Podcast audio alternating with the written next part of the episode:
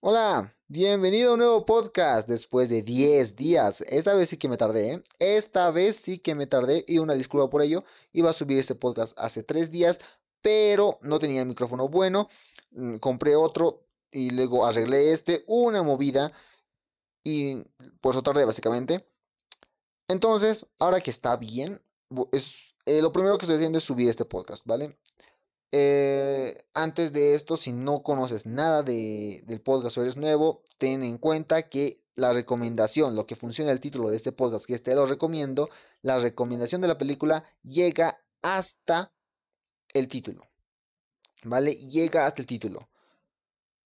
Porque cuando le das clic a uno de estos podcasts, ya hablamos con spoilers, ya, ya te digo mi opinión y sobre la película, básicamente.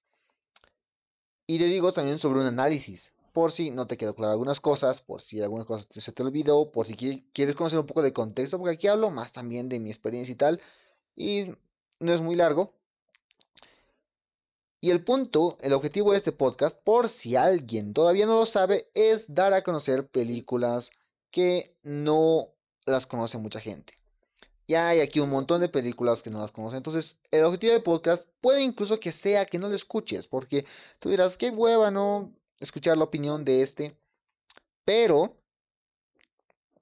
yo quiero usar esto como para enseñar lo poco que sé de cine, porque yo estoy involucrado en el cine, para enseñar eso y para recomendar películas que nadie conoce. Ese es el objetivo principal de este podcast.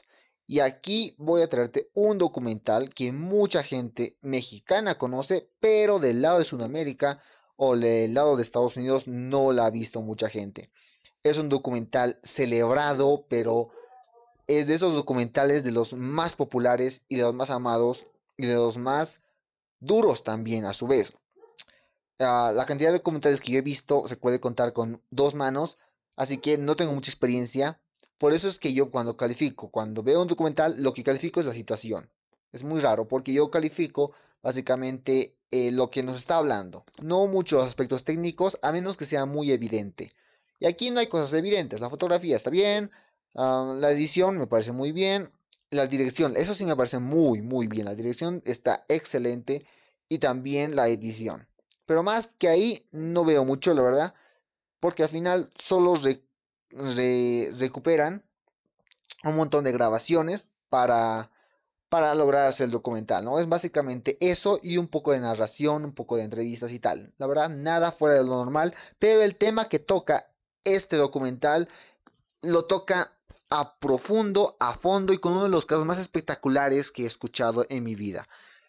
Estamos hablando de las tres muertes de Marisela Escobedo. Esta señora que es una heroína mexicana y ahora es mi heroína, es una persona a la que yo admiro y pues vamos a hablar de ella en esta media horita, quizás o menos, sobre este grandioso documental. Y ya te digo yo que yo, si me conoces recién, yo no doy fácil dieces. Eh, o si los doy fácil, los bajo al instante. Por ejemplo, en el anterior podcast se trataba de una película a la que le di eh, el 10 igual. Pero ahora ya me di cuenta de algunas cosas y le bajé a 9. Pero yo creo que con este documental no lo voy a hacer. Ya sé, los que conocen esto ya dirán, uh, eh, no va a cumplir. Lo va a bajar, pero yo creo que no. Estoy casi seguro de que no. El otro ya tenía dudas, tenía dudas siempre, pero este no estoy con ninguna duda. Incluso creo que es el mejor documental que he visto en toda mi vida. De los poquitos que he visto, así que tampoco es tan impresionante. Entonces, ¿de qué trata estas muertes de Marisa de Escobedo? Pues trata de una señora que ha perdido a su hija y que va a luchar por que se haga justicia. Nada más. Si todavía no viste, ¿no? Si todavía no viste, porque a veces hago esto de, explicarte por qué deberías verla. Es excelente, excelente. Es más que mi serie de calidad. Tengo un cariño por este documental y un odio a la situación. Bien, ah, ¿por dónde empezamos? este, este documental es súper emocionante. Vamos a empezar de ahí, ¿eh? Es emocionante. Eh, no se lo tomen a mal.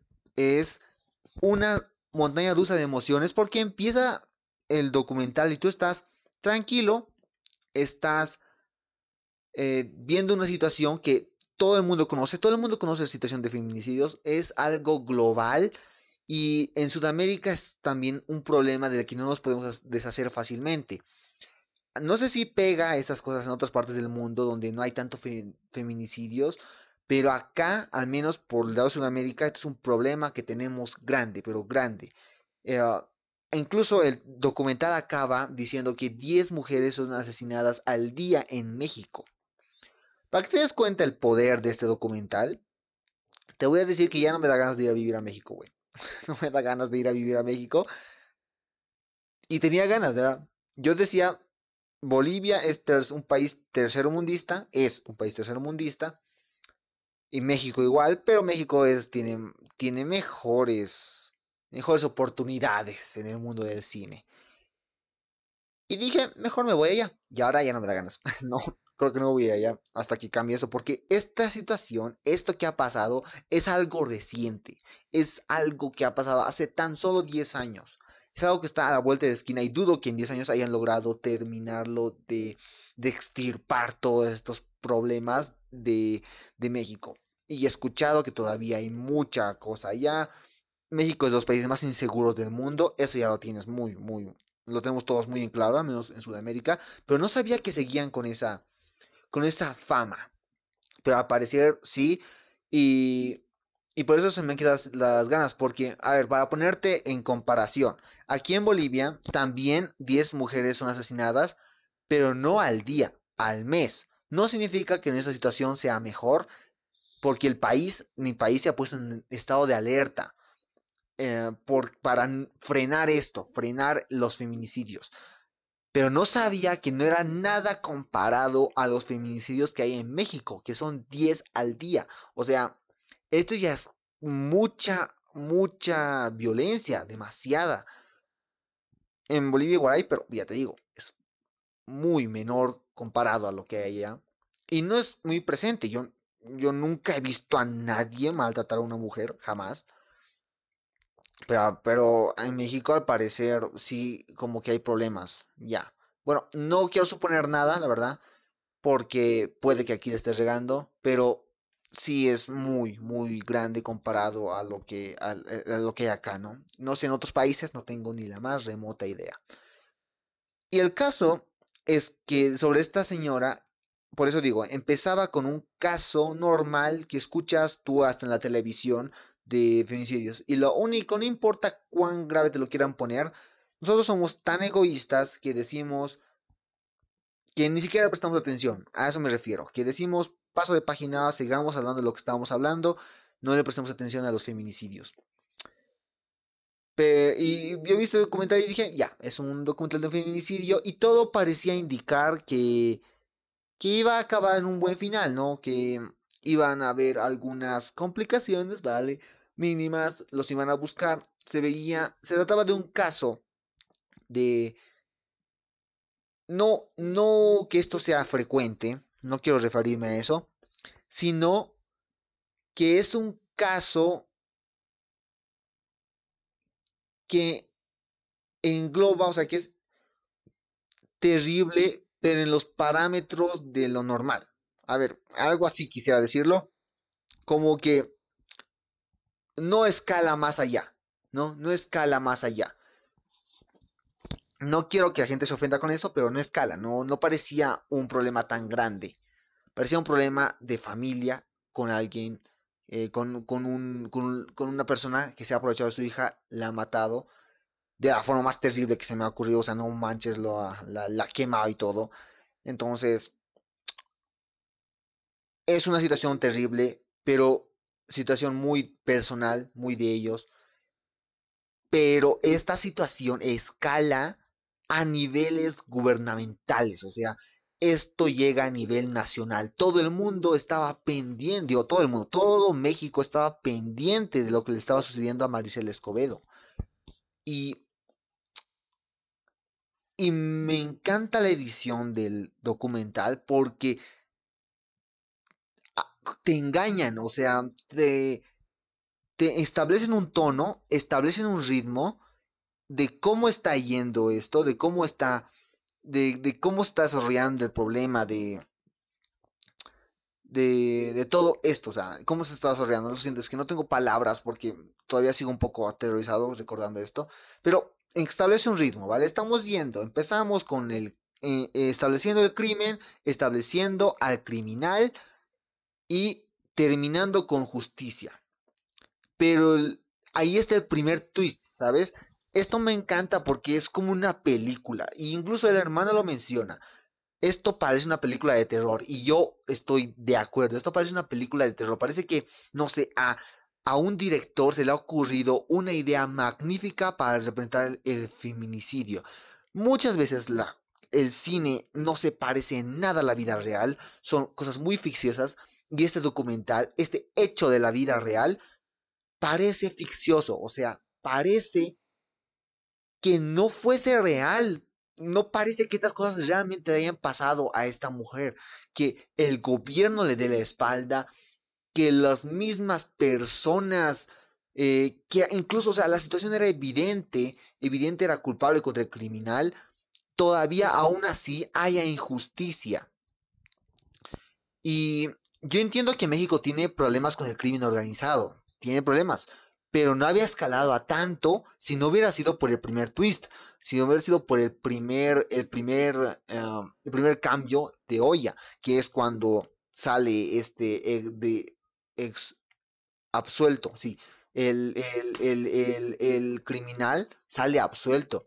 Y lo porque he escuchado, por lo que he escuchado, este criminal mata a Ruby, que es la hija de Maricela, mata a Ruby para entrar en este grupo de los Zetas. ¿eh? No estoy seguro, he escuchado por ahí, que mata para entrar a los Zetas, que es, una, es, un, es un movimiento de crimen organizado, eh, que básicamente los llaman el segundo estado, con mucha razón porque son los que básicamente dominan al gobierno, incluso muchos de, de, los representantes de muchos espías están infiltrados en el gobierno de México, así toda una, toda una cosa súper ficciosa, pero completamente real.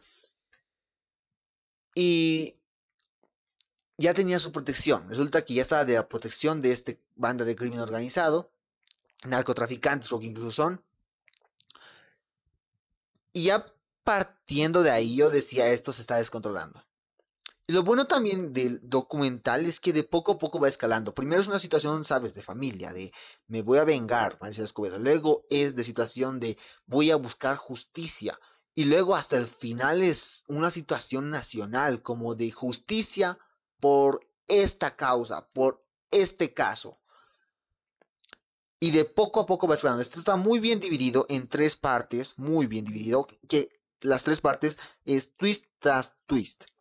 En la primera parte tenemos a la presentación de cómo esto parecía un, un acto de justicia, parecía que iba a acabar en un final feliz para una situación súper eh, horrible, como es el asesinato.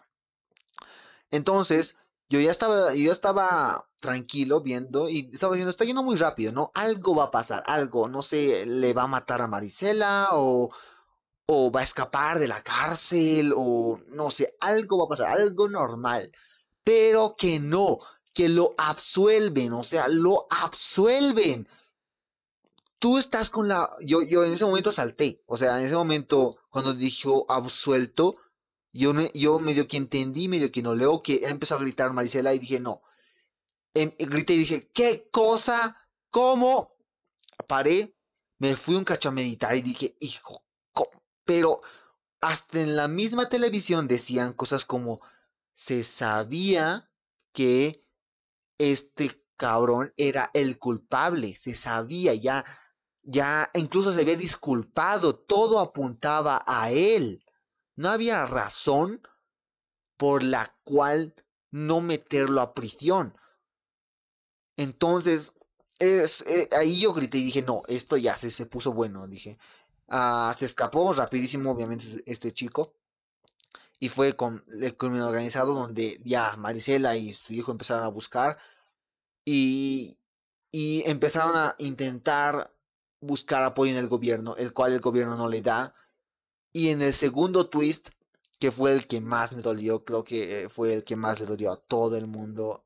Ah, que antes de este twist, eh, la, la, señora se ha ganado mi respeto y hasta ahí porque había marchado 8 kilómetros cada día, cada día, cabrón, cada día. Eh, con una, con, buscando justicia de, cosa más, exhibiendo todas las problemas que tiene el gobierno, todas las ineficiencias. Y digo, creo que los, los, estos, los, los jueces tenían razones para, o sea, han puesto razones por las cuales no encerrarlo a este cabrón. Luego se han dado cuenta de su error y lo han buscado. Pero ya era muy tarde. Porque ya este cabrón ya estaba metido en cosas más grandes. Y el gobierno lo sabía. Y el gobierno sabía perfectamente en qué se estaba metiendo. Y pues bueno, aquí es donde se desata todo lo malo, todo lo terrible. Porque ya desde aquí tú estás temblando, desde aquí ya no sabes qué va a pasar, te sientes inseguro y sientes inseguridad por la familia, sientes que en cualquier momento alguien los va a ir a matar. Pero Marisela no, Marisela sigue y sigue y sigue. Y digo, hay poca gente igual de determinada y con ese carácter que tiene o que tuvo Marisela. Porque yo no tendría ese carácter ni de chiste. Yo, yo, yo soy alguien muy, muy borrego. No grito casi nunca. Yo no defendería tanto algo. Uno se cansa, ¿sabes? No importa, ah, no importa cuánto, cuánto estés enojado, uno se cansa. Y, y la gente eh, no le importa que te canses, no te da un vasito de agua, lo que hacen es enterrarte. Ya ha pasado con muchos mártires, han pasado mucha gente que es igual de Marcela, pero que no ha conseguido como ella ha logrado. Y los han enterrado. Tenemos casos en Bolivia, tenemos todo el país, todos los países del mundo tienen sus propios casos de injusticia. Y una, es terrible, o sea, es muy terrible que una persona así, de esa calidad de persona, se haya destruido, porque se ha destruido, o sea, ella, desde el momento en que la han matado por primera vez, que era básicamente cuando han quemado a su hija, desde ese momento es la primera muerte, ella ha seguido un calvario, ha seguido agarrando una cruz enfrente de todos, buscando justicia. Se dirigía a la muerte, obviamente. En el segundo twist la matan. Se dirigía hasta ese punto, pero se dirigía y no retrocedía, no miraba atrás. Cada vez las cosas se hacían más difíciles y ella continuaba y continuaba. Y ese calvario, no importa cuán, cuán heroína la consideramos ahora, ella no lo ha pasado bien. Ella no iba a vivir en paz, ella estaba todo el día, me imagino a ella todo el día buscando una y otra pista, buscando debajo de las rocas, tratando de encontrar justicia. Y gente como ella vale millones. Y no sabes cómo me dolió que la mataran, o sea, sale del pinche auto y yo en mi mente estaba seguro de escapar, pero yo cuando ya la edición ya te prepara la edición, porque hay momentos en silencio con muchos cortes y la edición te prepara para algo. Yo decía, la van a matar. Obviamente me dolió, me dolió verla morir, porque la vemos morir. Me dolió verla morir. Pero yo ya sabía que le iban a matar segundos antes.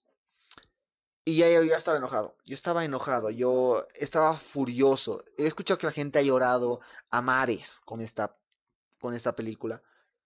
Yo no. Yo me he sentido furioso, enojado, eh, desesperado. Y lo único que quería hacer era proteger a mi hermana porque algo así le puede pasar. Algo que te deja bien en claro el, el documental es que este tipo de cosas pueden pasar en cualquier momento. Este tipo de cosas pueden suceder eh, de la noche a la mañana.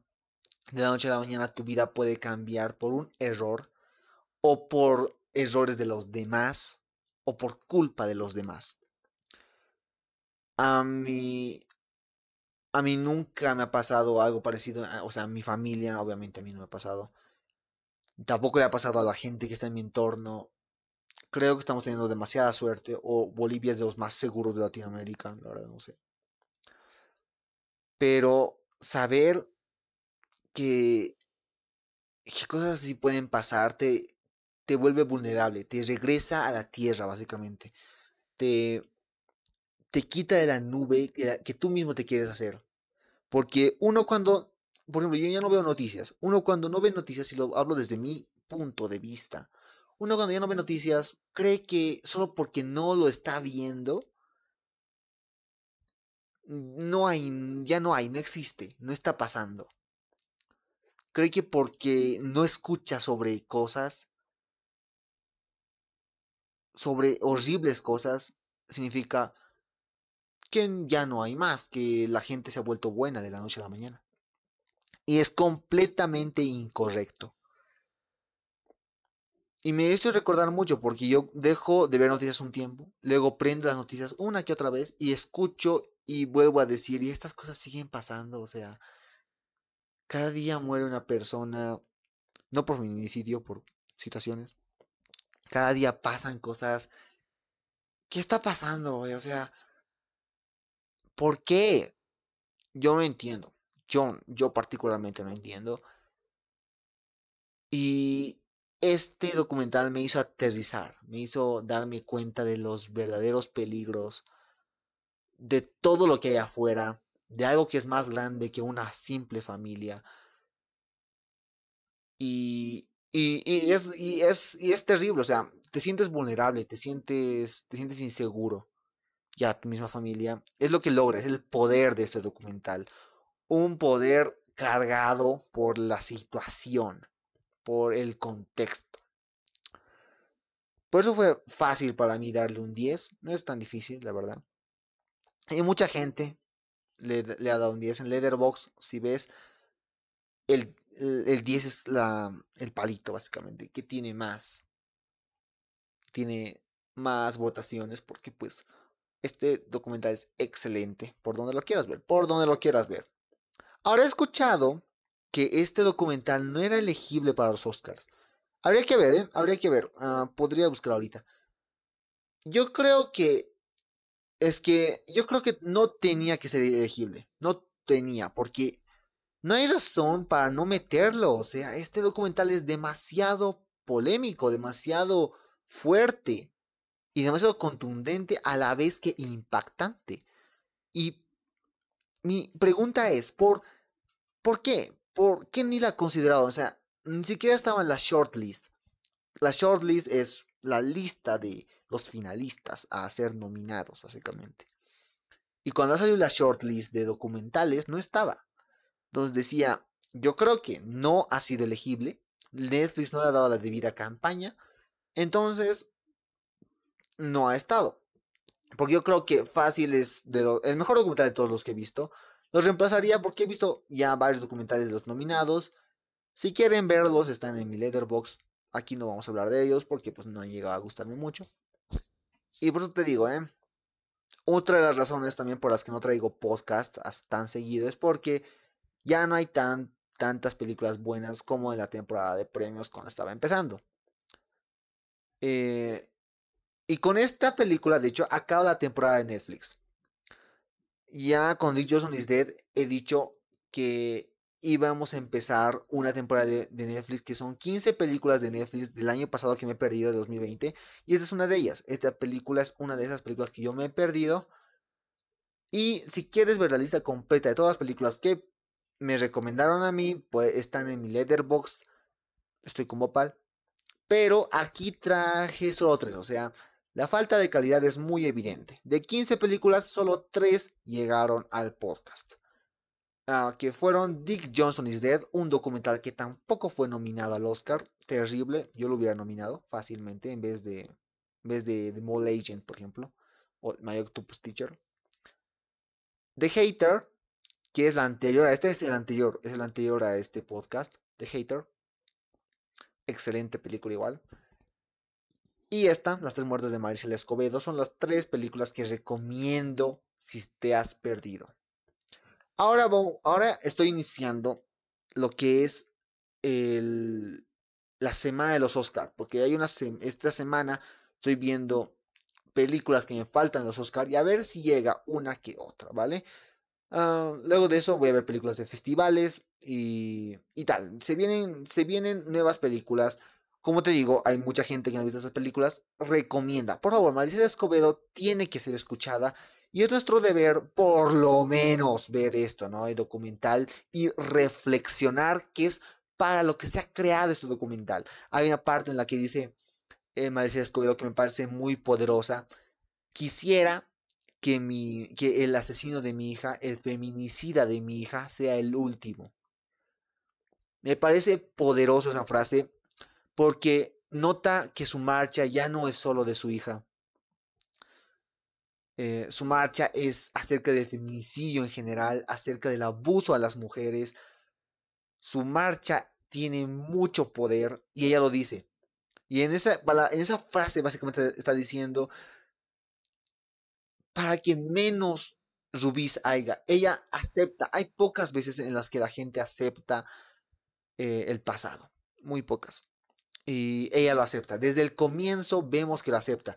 Dice, mi hija ha fallecido. Bueno, la lloramos, hacemos lo que quiera, ahora hacer justicia. Ese, no sé si habrá sido así en la vida real, por lo menos en el documental lo ponen así, pero es algo que debemos aprender todos. A, a saber continuar, a saber seguir adelante. Algo que no le han dejado hacer a Maricela Escobedo porque le han puesto trabas una y otra vez hasta que ha combinado con su muerte. Y ella ya, y, ella su causa ya no es por su hija, o sea, sigue siendo por su hija, obviamente, pero su causa es ya parar el feminicidio, reflexionar, para tratar de de verdad encontrar buenos gobiernos que realmente no solo hablen. Entonces es como, mm, tienes mis respetos, ¿eh? Maricela Escobedo tiene mis respetos. Ah, no he conocido hasta ahora una persona tan, tan determinada, jamás. Ni siquiera, o sea, ni siquiera es como que la conozca, ¿no? Eh, solo la he visto en documental, un documental. Excelente. Eh, recomendado ese documental. Doloroso.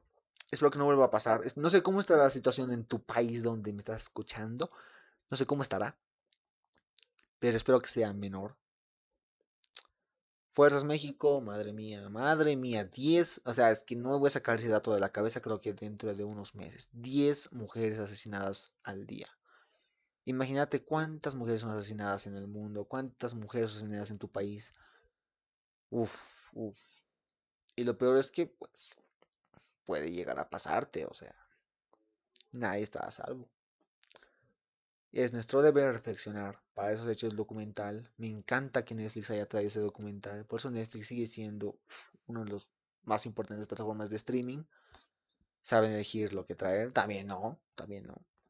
Me alegró. Me alegró esta, esta peli. Este, o sea, no me alegró nada este documental, pero me alegra haberlo visto.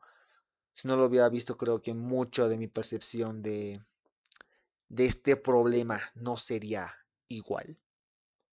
Son cosas que hay que tomarnos en serio. Y bueno, este domingo, ya así para, para anuncios, son los Oscar. Así que atentos. Que voy a estar sacando yo igual mi opinión de los Oscar. De la cala entera. Pero bueno, ya, hablando de Marcia Escobedo. Gracias por escuchar este podcast. Qué bueno es volver y qué bueno es gastarse un montón de varo, un montón de dinero en, en algo que creías que estaba mal, cuando en realidad no estaba nada mal. Esto fue Bopal de Te lo recomiendo. Bye.